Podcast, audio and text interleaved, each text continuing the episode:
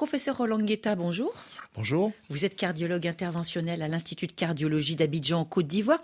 Pour prévenir des complications d'une maladie cardiaque, quels sont les grands signes, les premiers signes qui doivent pousser à consulter? Alors, premièrement, il faut, il faut négliger aucun symptôme.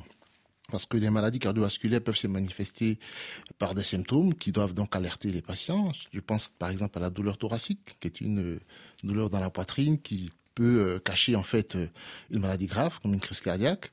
Il y a également des difficultés respiratoires. Lorsque vous faites un effort et que vous avez des difficultés à respirer, il ne faut pas hésiter à consulter un cardiologue. Il y a aussi ce qu'on appelle des palpitations, donc une sensation de battement euh, du, du, du cœur. Et donc, ce sont des petits symptômes, mais qui doivent rapidement pousser le patient à consulter un, médecin et, notamment un cardiologue pour faire le diagnostic d'une cardiopathie. Et il y a aussi des choses qui ne font pas de bruit, qui ne font pas de signe. Je pense en particulier au contrôle euh, de la tension euh, pour éviter justement d'être hyper tendu et surtout pas soigné quand on est hyper tendu. Alors pourquoi est-ce que c'est important de contrôler régulièrement sa pression artérielle? C'est important parce que effectivement la pression artérielle c'est quelque chose qu'on peut prendre assez facilement avec euh, un appareil de mesure de la pression artérielle.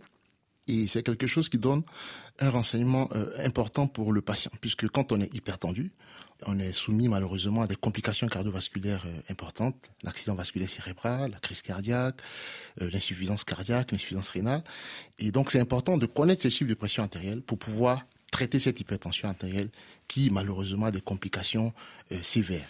Merci beaucoup, professeur Roland Guetta. Tout à l'heure, dans Priorité Santé, on va parler des évacuations sanitaires. Quand, faute d'une réponse médicale adaptée, le patient euh, se fait soigner loin de chez lui, transport médicalisé, organisation, mais aussi santé à deux vitesses.